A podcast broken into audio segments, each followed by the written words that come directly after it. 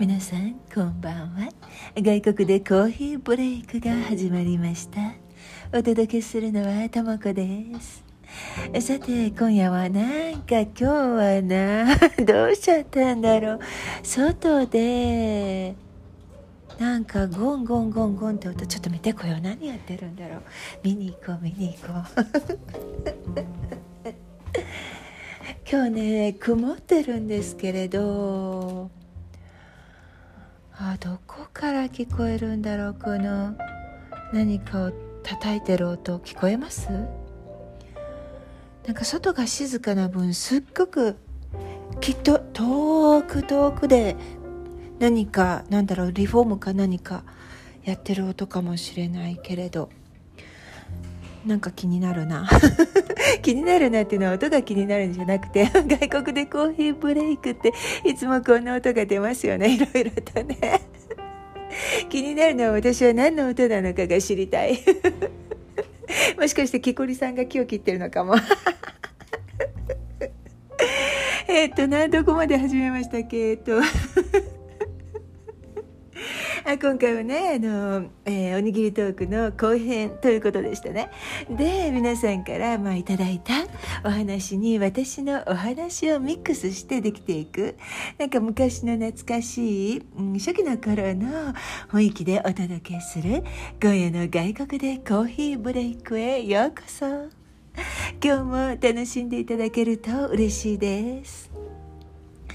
前編ではスーパーハイパー準備万端ともこずキッチンから始まって。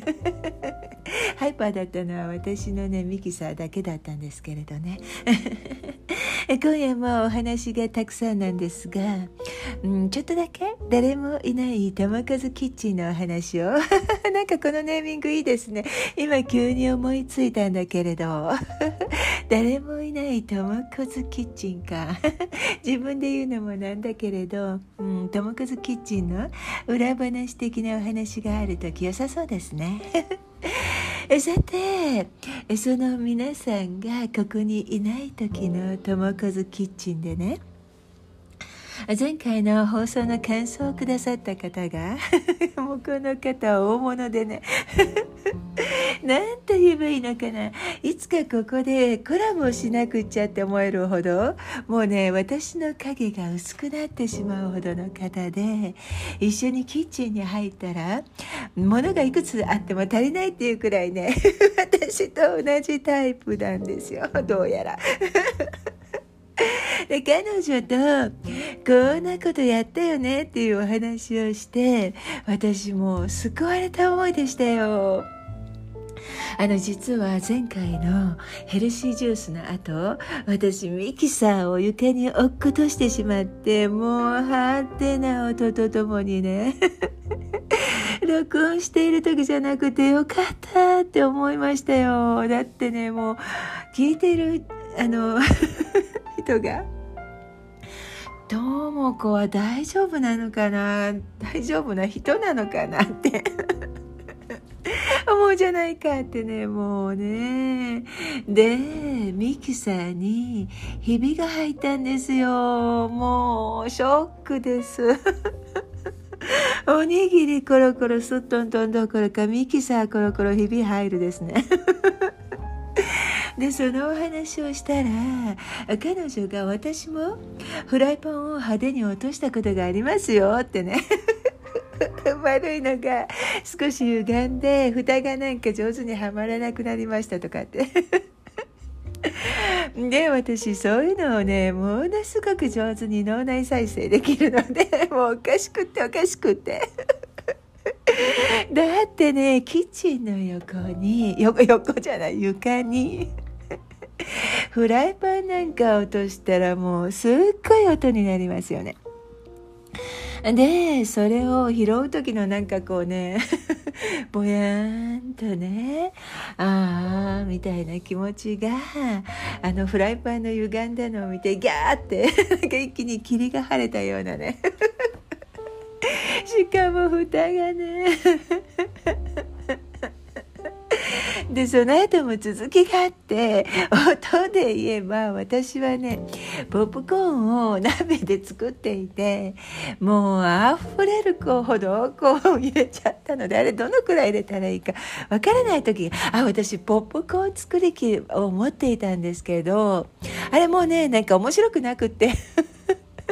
すぐあげちゃったんですよねだから今はねなんか残しとけばよかったからあのお鍋で作ってるんですけれど、まあ、そのポップコーンを鍋で作ってる時にもうたくさんコーンを入れちゃったので蓋がね開けると何ていうのかなあのグリとグラのケーキみたいにもうもりもりのポップコーンの山があって。でその中からまだ弾けてなかったのがボーンって弾いてね その音にびっくりしちゃって。で持ってたお鍋をもうこう上下に振っちゃって。レンジの上っていうかねもう床とか辺り一面もポップコーンだらけになったんですよね。というのを思い出したんですよ。でまあその詳しいお話は彼女にはしなかったんですけれどそのお返事が 銀杏を封筒に入れてレンジに入れたらあのボーンって爆発したかと思ったってね。もうキャーこんな人いるんだって。私だけじゃないんだなって。もう本当にホッとした矢先。あ続きがね生卵もレンジはダメダメですよってね。もうさらにすごい体験談が来たんですよ。もう電子レンジもありますよね。皆さんありませんか？あるでしょ？あるでしょ？私はねもうダメですよ危ないですよって聞いていてもゆで卵を入れたことがあります。2回。実家とここで。もうレンジの中があのほらクラッカーってあるじゃないですか。パーティーで使うの。あれをやっちゃったみたいにもう卵が飛び散ってこびりついて彼女の生卵と同じもうお掃除が大変でしたでも生卵ってどんな風になるんだろう あのカレーとかスパゲッティのソースとかお鍋からもうほら温泉みたいにもうブクブクバクバクいってるの汚れますよね。物を落とすとか大きな音を出すとか彼女のお話を聞いてああよかった私だけじゃないんだって本当にね安心したんですよ。一緒に友和キッチンやりたいです。なんか私がかすむでしょ絶対。でもねあの彼女の名誉のために言っておきますが全然そんな風に見えない。いつも優しそうな笑顔でなんか素敵で落ち着いたイメージの女性なんですよ。ああなんだかね今日の時間大丈夫ですかっていうふうに 思った方もいらっしゃるでしょうね。大丈夫大丈夫。もしダメだったらねこれあの中辺にして。残りを後編にするのも三三三部作三部作。嘘嘘。では思いがけず誰もいない友和キッチンで始まってしまった。今夜の外国でコーヒーブレイク。始まり始まり。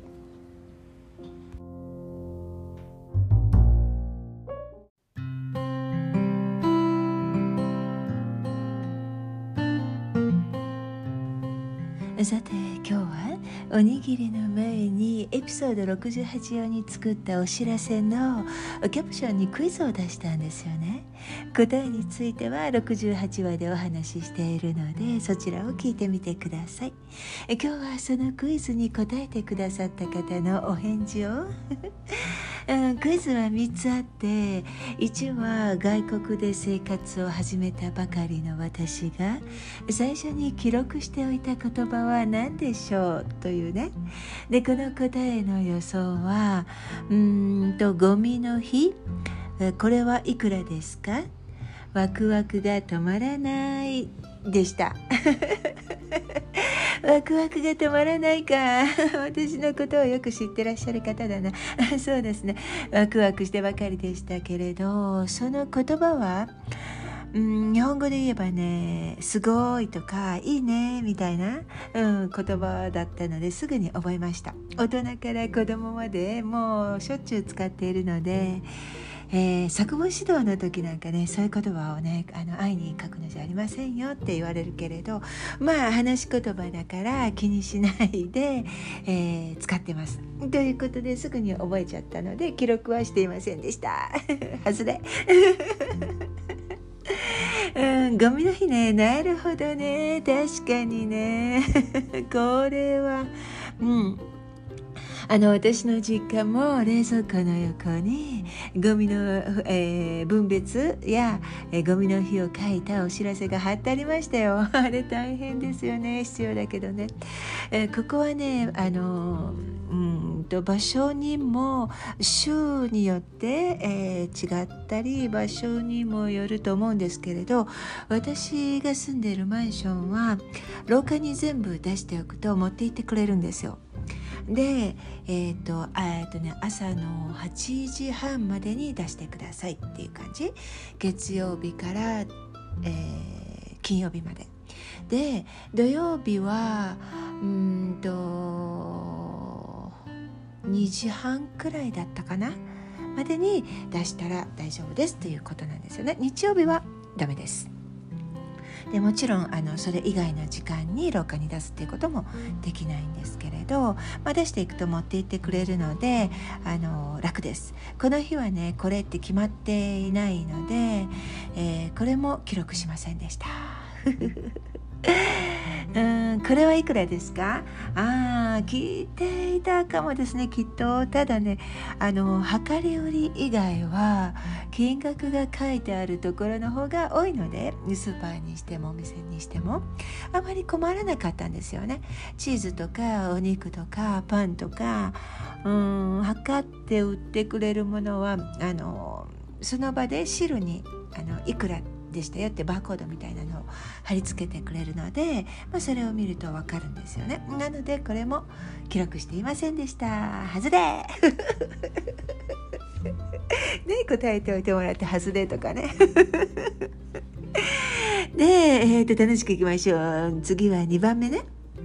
え質問は日本から持ってきて今まで使わなかったものはですね。その予想がバンドエイド浴衣扇風機でした。でバンドエイドね よく使う方ですねきっと。だから、うん、日本のもここのも使っています。でも日本に行ったら買ってきますね。今思い出したけれど。あの日本の透明のバンドエイドが好きだったのであのしかも安いんですよ日本のは。私ね一応こういうのはあジョンソンジョンソンとかを買うんですけれどここのはね高いですね。だからバンドエイドは逆に日本で 2箱くらい買ってきてでよく使ってます。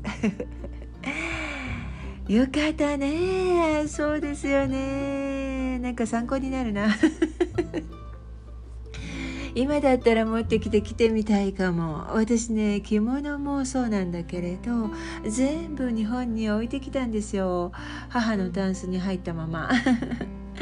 でもねあれもいつか持ってきて着るかな。まあ話の種にみたいな感じかな。どちらかというと着物で何かそうだな。なんかうんカバンとかそういうものを縫いたいですね。皆さんは着物とかいう方どうしてますか？もう着なくなっちゃった着物なんてねもったいないですよね。綺麗なのにね。うん扇風機持ってきてないですね。電気ストーブは船便で送ってもらいました。あのここに来た当時はあんまりいいのがなかったんですよね。うん、日本のだと倒れるとあのスイッチ勝手に切れちゃったりとかしますけれどそういうのがなかったんですよね。で私はよく使います。でもここの人は電気ストーブはあ肌が乾燥するからあまり好きじゃないって言いますね。よく聞きます。クーラーとかもねオフィスの中は入っているけれど好きじゃないっていう人が多いような気がする。それより窓を開ける方が気持ちいいよねってね。であの扇風機とかはどこにでもあのクーラーよりも扇風機とかの方があの家にあると思います。でえー、っとあ扇風機。私はね窓を開けるくらいで いらないので買っていないんですけどあのここの人はねあのクーラーよりもあシーリングファンを天井につけているところが多いです。私の家もあのつけました。あゆっくりね羽が回っているのを見るのは気持ちいいですよね。あのリビングにハンモックを釣っていた時期があったのでよくねハンモックに寝そべってのんびりしてましたよ。で3番。あ日本に行ったら必ず買ってくるものは何でしょうでしたね。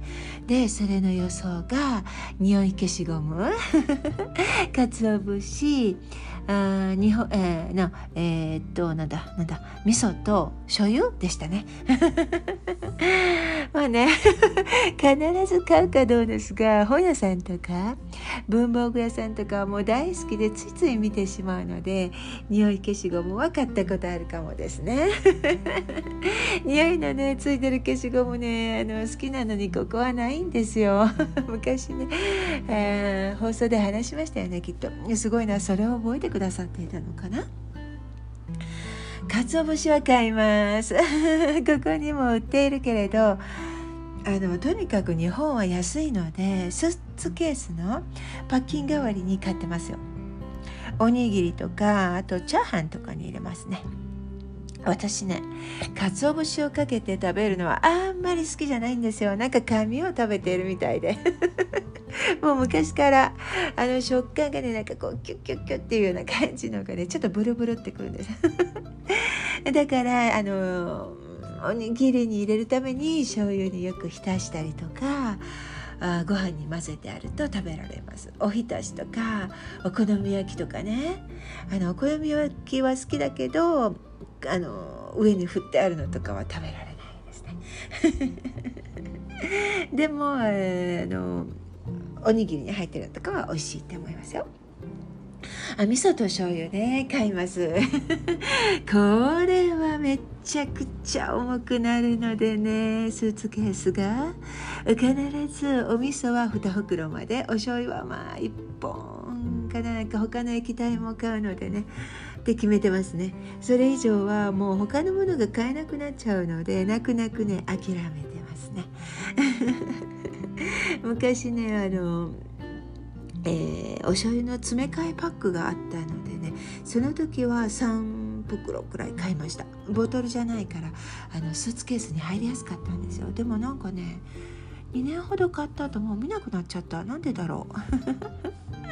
で京都に行くと美味しい白味噌を買ってくるんですよね。父が白味噌も好きなので一緒に買ってくるんですけれどこれも重すぎて 結局持って帰れないということにもなりましたね。もうできることなら日本のお店ごと持って帰りたい。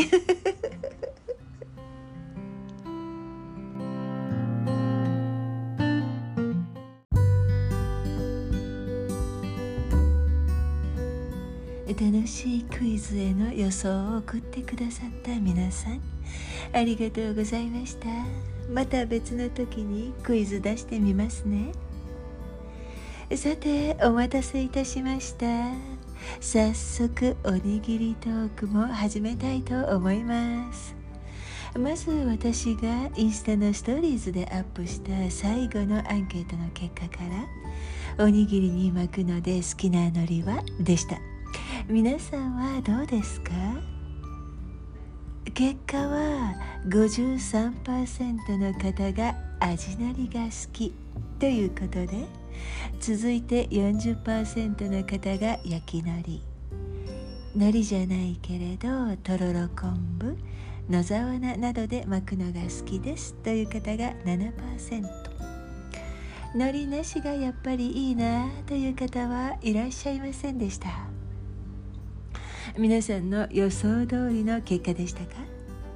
私は今は焼き海苔の方がうん、香りが好きだなって思うようになったんですけれど子供の頃はとにかく味のりが好きな子でしたね。海苔にお醤油の味がついてないなんか面白くないなって思っていましたよ。今は袋に入ったのがおかず海苔とかいうのかなおやつ海苔。したっけ？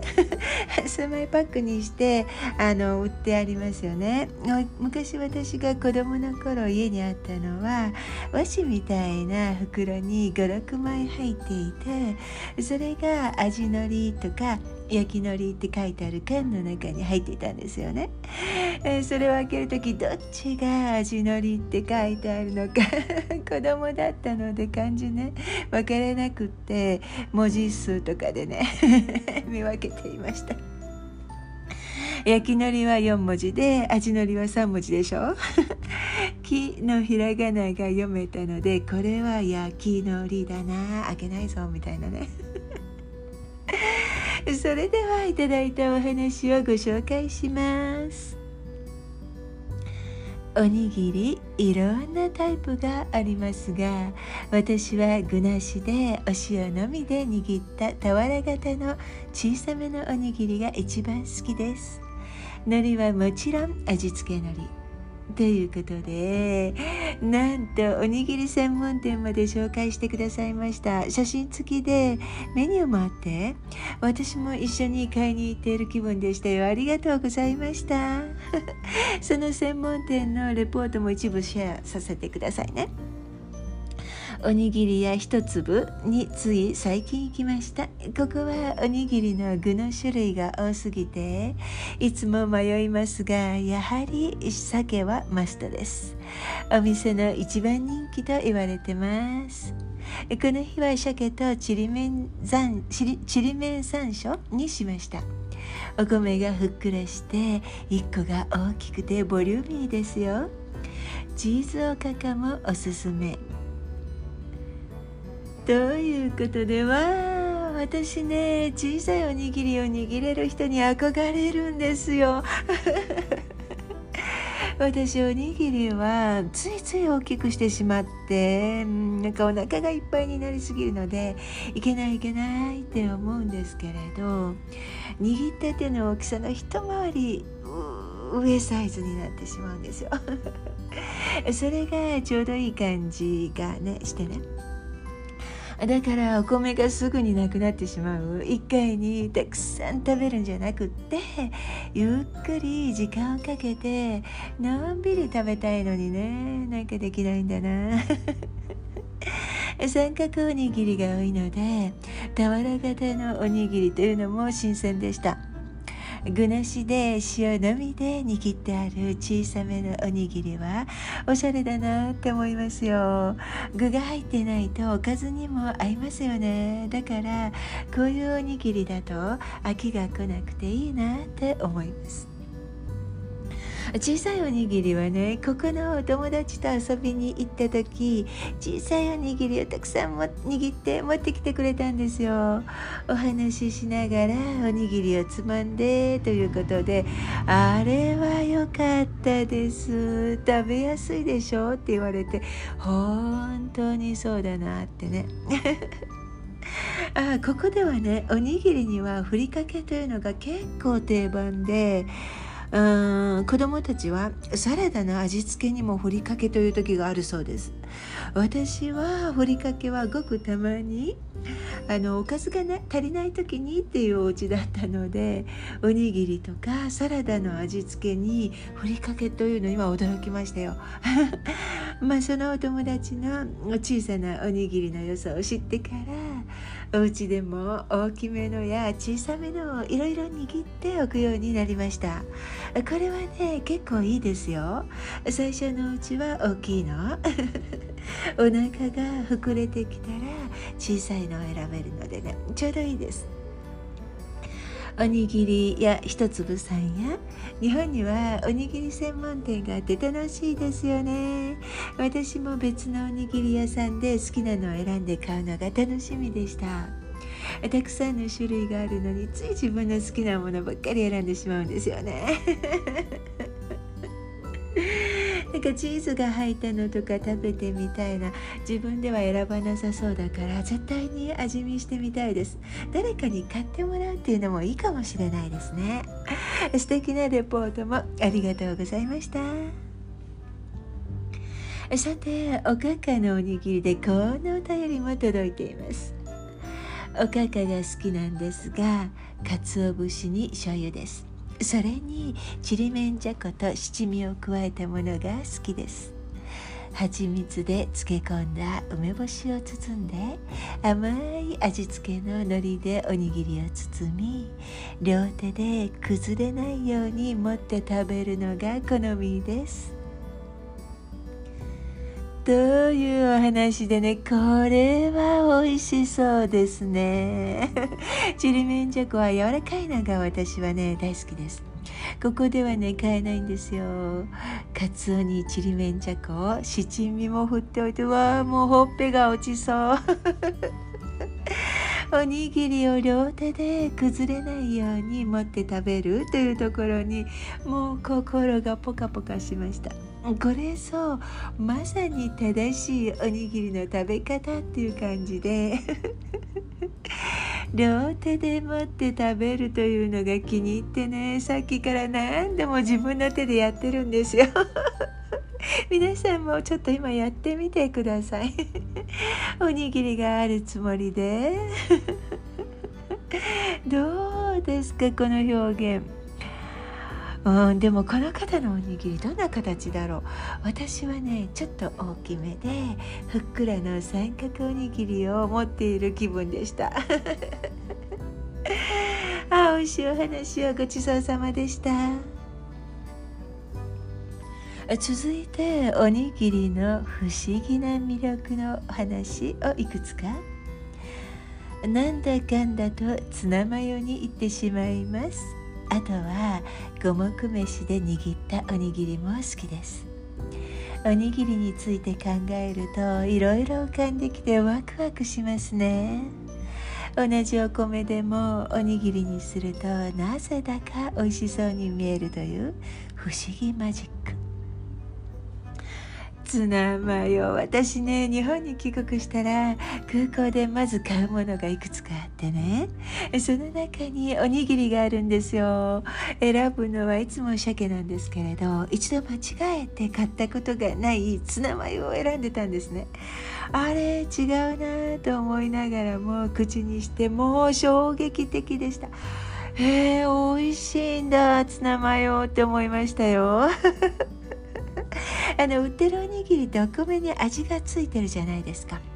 あれがあるからツナマヨがさらにふっくらした豊かな味に美味しく変あの美味しくなるんだろうなって。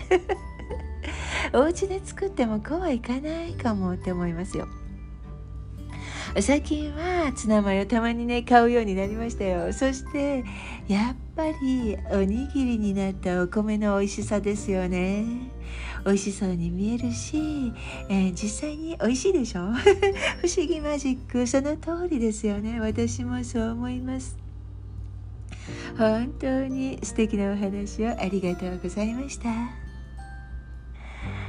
次のお話もいいですよ。おにぎりは大好きで具は梅干しが一番好きかな。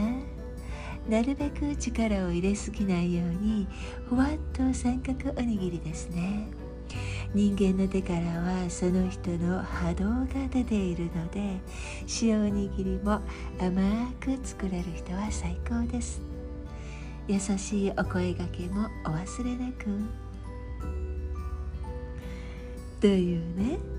不思議おにぎりにつながるようなお話ですよね人間の手から波動が出ているというのは分かるような気がします私がね詳しく知らなくて申し訳ないんですけれど、うん、いつも思うのはお茶とおにぎりは自分で作るのより誰かにね、えー、入れてもらったり握ってもらったものの方が絶対に美味しいなって思うんですね。波動は食べ物や食べさせてあげたい人への優しい気持ち感謝とか愛情のようなものかな。塩おにぎりが甘くなるというのもなんだか素敵なお話ですよね。なんとなく、うんだうん、なんとなくだけれど分かるような気持ちになります。ありがとうございました。優しい気持ちでおにぎりを握りたいと思います。もう一つおにぎりを握る時のお話を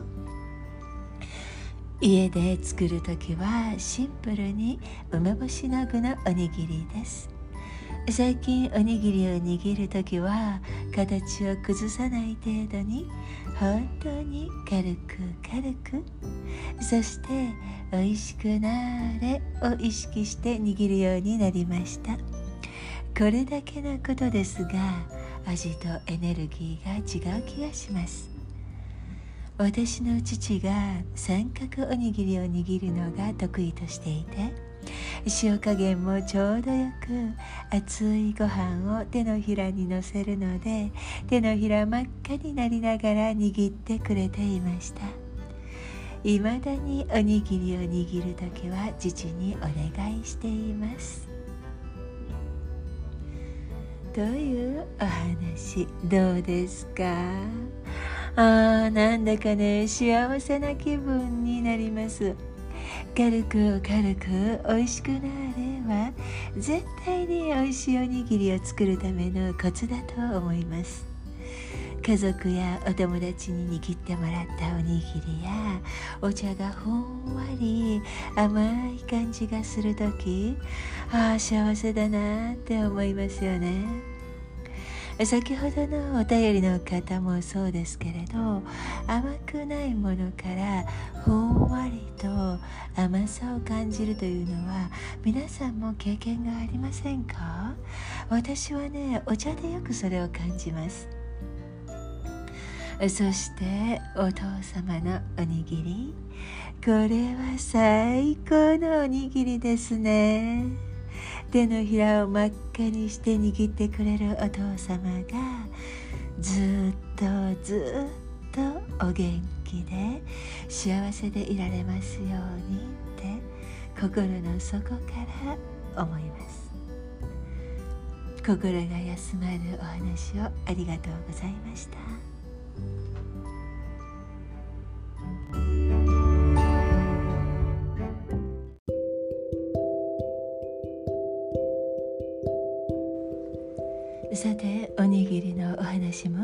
あと3人の方のみになりました。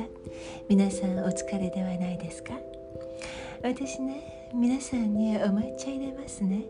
簡単にさっと立てるお抹茶だけど心を込めて入れますよ。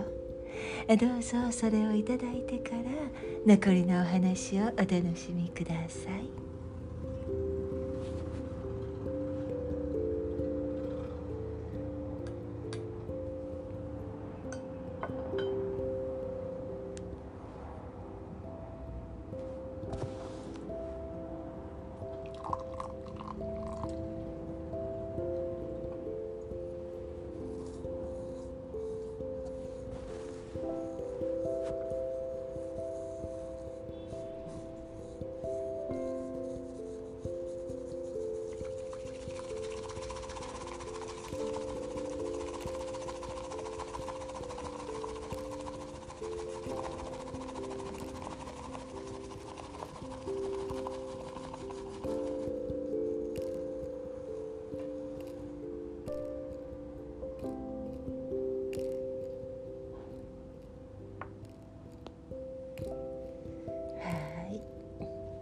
お餅入りました。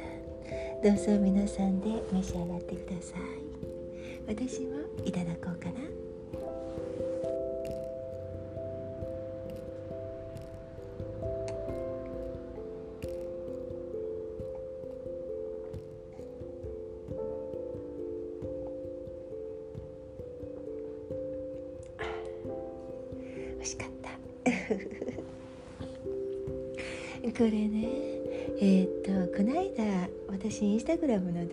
作ったんですけれどその時に使っていた狛犬さんのえあのお抹茶入れです。かわいいかわいいの。でえー、っといろいろとねお茶の道具は父と母から買ってもらいました。あ私はおにぎりもそうだけれど父に入れてもらうお抹茶がとっても好きなんですよねお家でね入れてもらってよく家族であのいただきました。で父は私とか母に入れてくれてで私はねよく兄にね 立ててあげましたね。あの彼はね歴史ものが好きなんですけれどなんか戦国武将になった気分でさお茶を入れてって 言うんですよ。なのでねお茶は時々ねあの入れました。今日は簡単に入れましたけれどいかがでしたか？ではうんと最後3人の方のお話。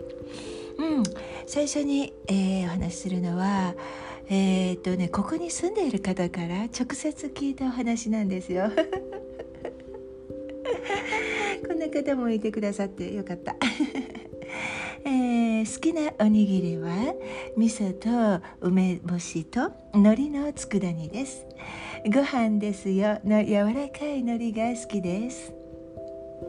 美味しいおにぎりは車でお仕事に行く時におにぎりを持って行って車内で食べるのが一番美味しいと思います。ピクニックみたいで楽しいし車を運転しながら食べられるし。日本のお手拭きがとっても良いアイデアだと思います。という感じでねお話ししたんですよ。ここねご飯ですよ。売ってるんですよ。それで覚えたのですって。日系人の方ではないんですけれどお味噌とか梅干しとか渋いですね。おにぎりって本当にどこにでも持っていけてちょっと車をね長い間運転する時なんか、うん、確かにいいですよね。お手拭きとかいうのも飛び出して面白いなって思いました。外国の方からのおにぎりトークもありがとうございました。気をつけてお仕事行ってくださいね。それでは次のお話に。おにぎりは母のお弁当に入っていた三角おにぎり。具は昆布鮭梅干しが定番でした。ぎゅっと詰まっていてお腹いっぱいになりました。子供からのリクエストは唐揚げおにぎりとか天かすとお出汁を混ぜた悪魔のおにぎり。カロリー高いからが多いです。自分用はだいたいうーんと天あごめんなさい。自分用はだいたい枝豆と塩昆布の混ぜたもち麦ご飯のおにぎりをとろろ昆布で巻いたものとか。おにぎりは美味しいですよね。天かすのは天丼もどきの味ですよ。ラップの上にご飯を置いて天かすをパラパラかけてだし醤油を回しかけてそのままそのラップの中で少し均等に混ぜて握ります。ということでお母様のお弁当も懐かしいですよね。三角おにぎりに定番の具が入っているの。いつもあるものが入っているのってお弁当ならではですよね。おかずなんですけれど私のお家は甘い卵焼きがいつも入っていて卵焼きは青いのが大好きなんです。あー なんか母のお弁当がまた食べたくなってきました。枝豆塩昆布を混ぜた麦ご飯のおにぎり。うーんこれも食べてみたいな。どんなだろう。枝豆ですか？私ね麦ご飯の味をよく知らないのでちょっと興味が湧きましたね。枝豆入りだと色も綺麗ですよね。とろろ昆布の巻いてあるおにぎりも美味しいですよね。私も好きです。簡単には買えないけれどね ここでは。でも手にねひっついちゃって大変なことになってましたよ。そして子供さんたちが大好きな唐揚げおにぎり。これは食べてみたいって思うのに作ったことも買ったこともないんですよね。エビ天おにぎりとかも美味しそうなのになぜか買ったことがない。なんか自分の定番ばかり買っているからそういうことになるんですね。天かすが入っているから天丼風というおにぎりもいいないいな作ってみたいな。子供さんが好きというおにぎりまで飛び出してワクワクするようなお話をありがとうございました。私天かすおにぎりの修行を始めますよ。それでは最後のおにぎりのお話。あ最後になっちゃった。ちょっと名残惜しいです。ではご紹介。おにぎりって飽きないですよね。梅も酒もおかかも好きだけれど一番好きなのは炊きたてのご飯に塩だけで小さく握ってハフハフしながら食べるやつです。作る人の特権です。ということです？最後にふさわしい私たちおにぎりを作る方の至福の時間ですよね。皆さんもやりますよね。もう三角にもなってなくってパッと握ったのをねとにかく熱々の真っ白つやつやご飯を塩味だけでパクッとお口に入れたくなりませんか？ああ私もよくやるし母がそうやって口に入れているのを見て私まで幸せになったり。ハフハフしながら食べる作る人の特権。これを今聞いている皆さんきっと幸せいっぱいの気持ちでニコニコのお顔になっているのではないでしょうか。皆さんのおにぎりのお話でもうお腹も心もポカポカです。